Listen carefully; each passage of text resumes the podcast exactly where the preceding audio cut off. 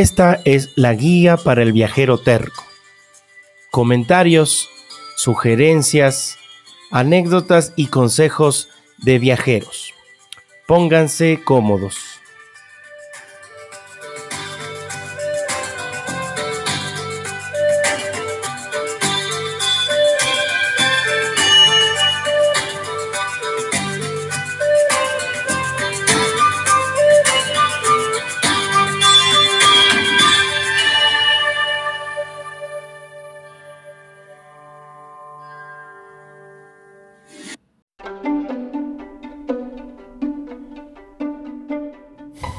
Hola, hola viajeros tercos, ¿cómo están?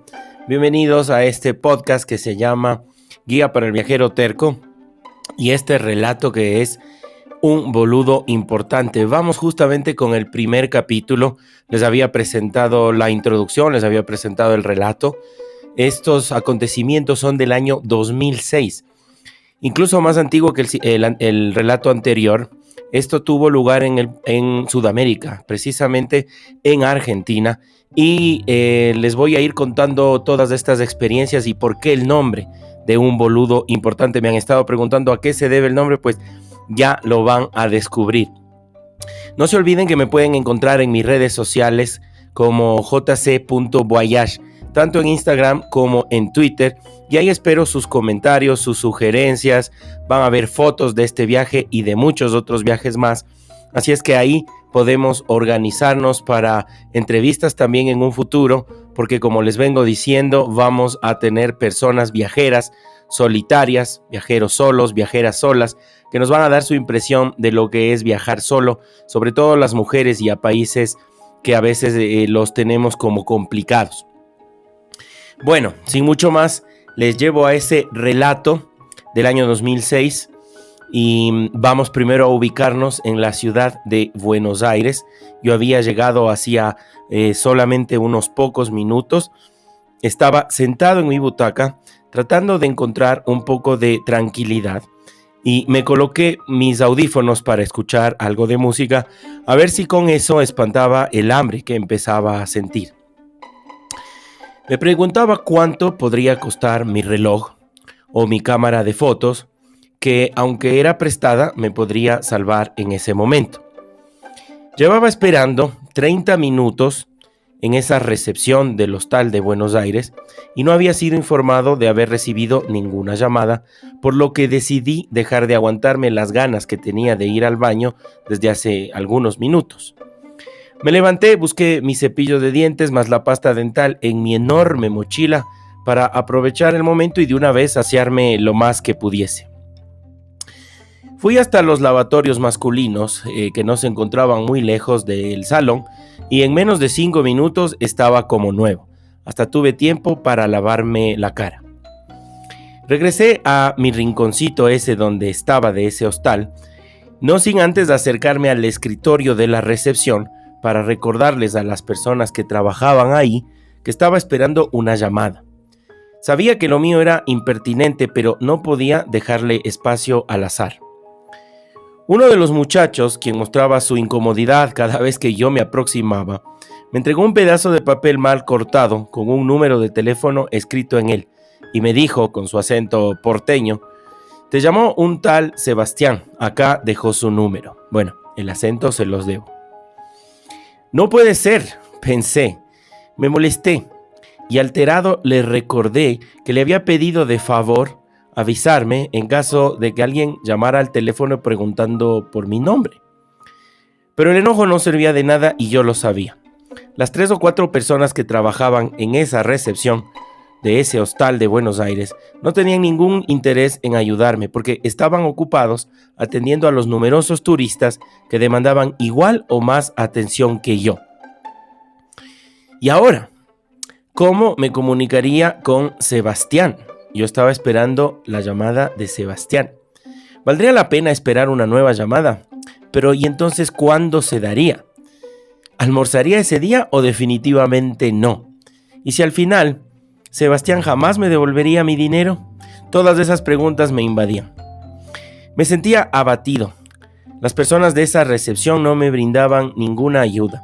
Ahora, además de cansancio, hambre y preocupación, su poca predisposición me había generado cólera. Busqué esa puta butaca que era la única que me entendía y me volví a sentar a ver si con la cabeza fría podría encontrar alguna solución.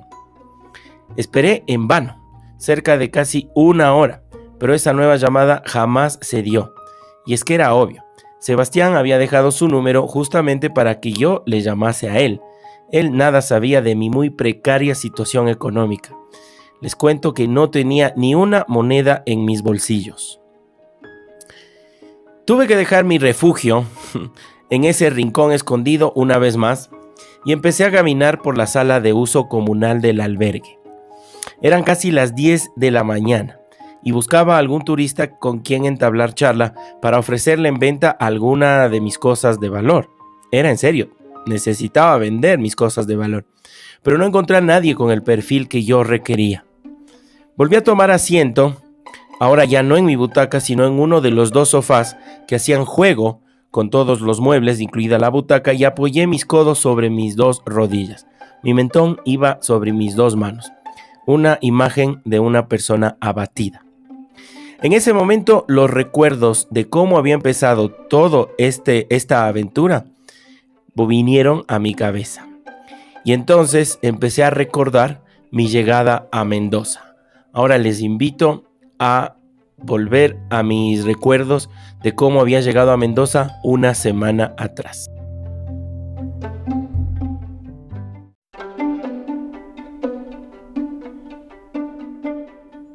Vamos a Mendoza entonces.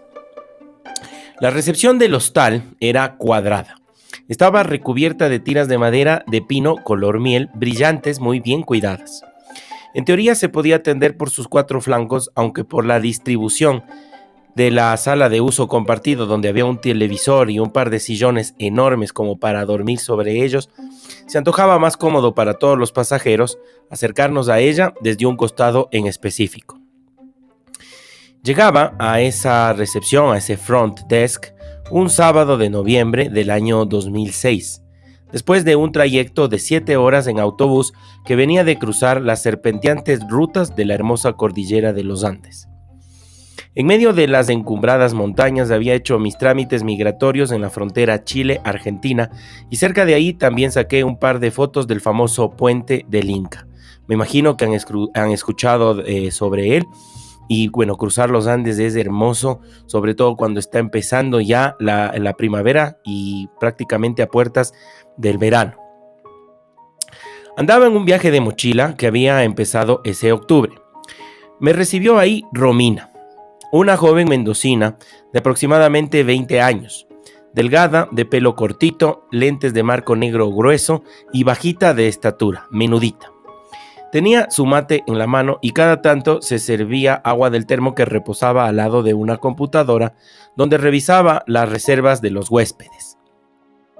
Al llegar le entregué mi pasaporte colorado, ella lo revisó sin mucha acuciosidad, hizo un par de clics en su ordenador y me dio la bienvenida. Lo primero que le pregunté era si podía encargar ahí con ella, en la recepción, el dinero en efectivo que tenía conmigo.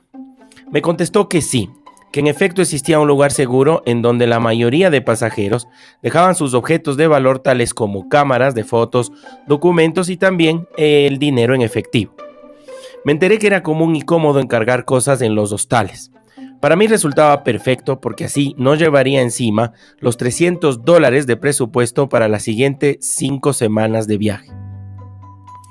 Le entregué un sobre blanco con los tres verdes Franklins dentro. Romina los recibió, los contó frente a mí y los volvió a guardar dentro del sobre. Me pidió que la esperara, que los iba a poner a buen recaudo y después de un par de minutos de ausencia me entregó un recibo donde constaba la fecha, la suma y su nombre. Me quedé con algo así como 300 pesos argentinos en mi bolsillo, los que para la época, hablo del año 2006, representaban unos 100 dólares de Estados Unidos aproximadamente. Romy me indicó con su mano dónde quedaba el dormitorio que había reservado. La habitación estaba al fondo de un pasillo. Tenía tres literas, un baño que no estaba dentro del mismo cuarto y dos pequeñas mesitas de luz.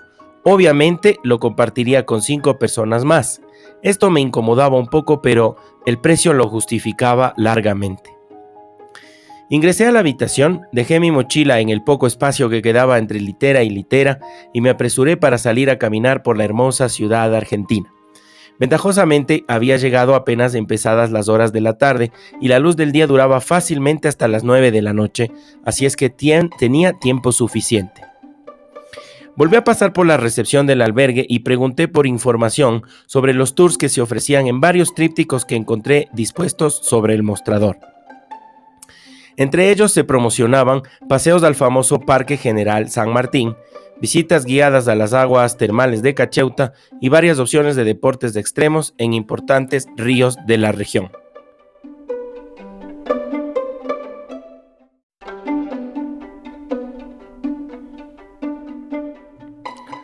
Romina amablemente mantuvo su sonrisa y siempre servicial atendió cordialmente las preguntas de los tres o cuatro turistas que estábamos alrededor de la cuadrada recepción, como atacándola por todos los costados impidiéndole tomar su mate. La delgada recepcionista resolvió nuestras inquietudes con solvencia, nos explicó categóricamente cada una de las actividades. Yo quedé convencido de realizar dos, al menos por ese momento. Iría a visitar el enorme Parque General San Martín y la propuesta de las aguas termales también me atrajo. Así de simple planifiqué los tres o cuatro días que pensaba permanecer en esa ciudad al pie de los Andes. Entre los interesados por información en la recepción se encontraban Luciana y Sebastián. Hasta ese momento no tuve más información de ellos que sus nombres y que vivían en Buenos Aires. Salí a caminar y a probar por primera vez el famoso asado argentino.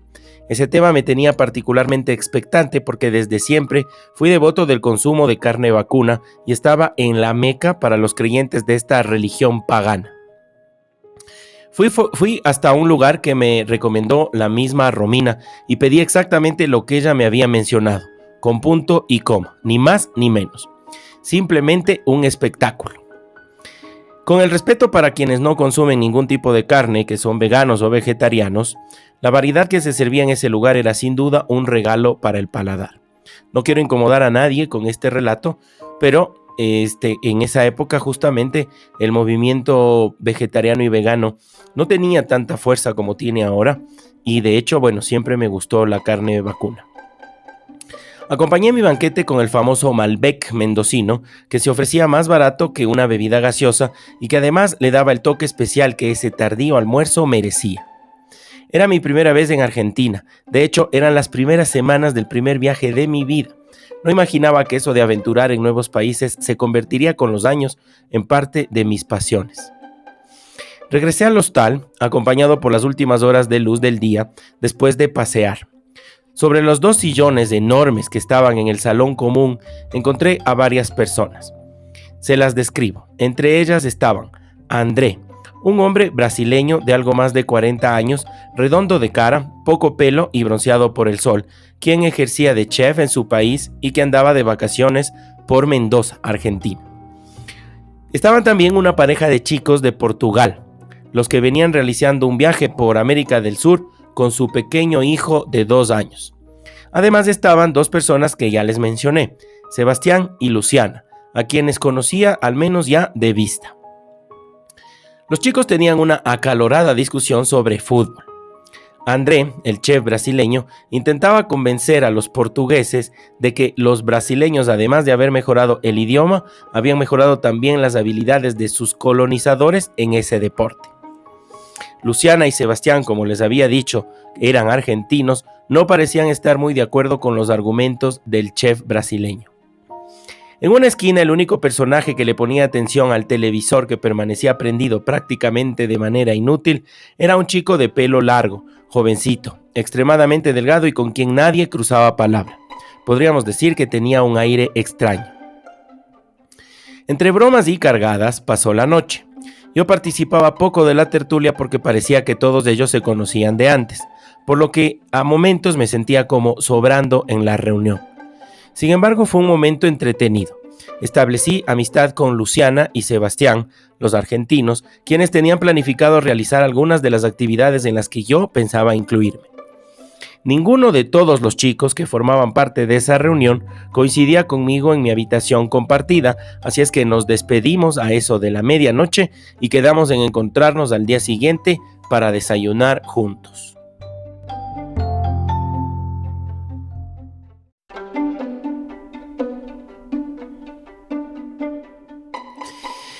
El Parque General San Martín abarca un área de casi 400 hectáreas.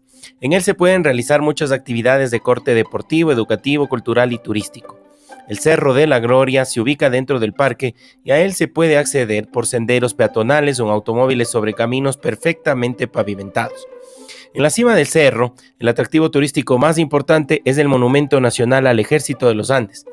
Este describe la famosa travesía que realizó el general San Martín con sus granaderos en las intentonas independentistas de lo que en esa época era el virreinato del Río de la Plata.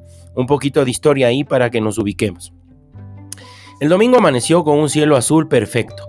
No había una sola nube y la combi que nos transportaba hasta el gigantesco parque era cómoda y espaciosa. Calculé que el grupo estaba compuesto por unas 12 personas y no todas pertenecían al hostal donde yo estaba hospedado. Luciana, la chica de Buenos Aires, se sentó a mi lado y la charla fluyó de manera espontánea. Tenía 33, era diseñadora gráfica y estaba paseando por su país buscando superar una relación sentimental de 10 años que había terminado hacía poco. Conversamos de varios temas en los casi 30 minutos que nos tomó llegar hasta la cima del Cerro de la Gloria. Junto con el grupo nos mantuvimos allí por cerca de dos horas. Como esa era la vedette del parque, Escuchamos atentos los relatos del guía y sacamos fotos desde todos los ángulos. La vista de los, de los valles de la región del Cuyo era realmente hermosa. Hay algunas fotos en Instagram que pueden revisar si desean.